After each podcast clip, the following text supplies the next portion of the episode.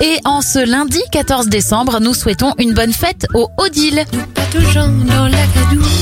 On débute avec les anniversaires. Jane Birkin a 74 ans et le chanteur pour enfants Henri Dess en a 80. Je t'aime, mon loup, mon gros loup, mon. Les événements, la Maison de la Radio est inaugurée à Paris en 1963.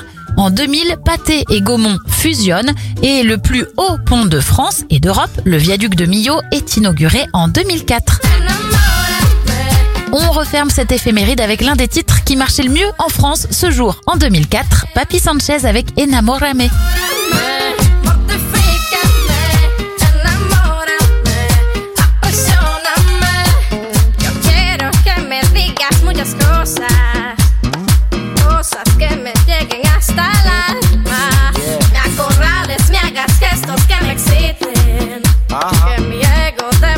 isso é pra sempre.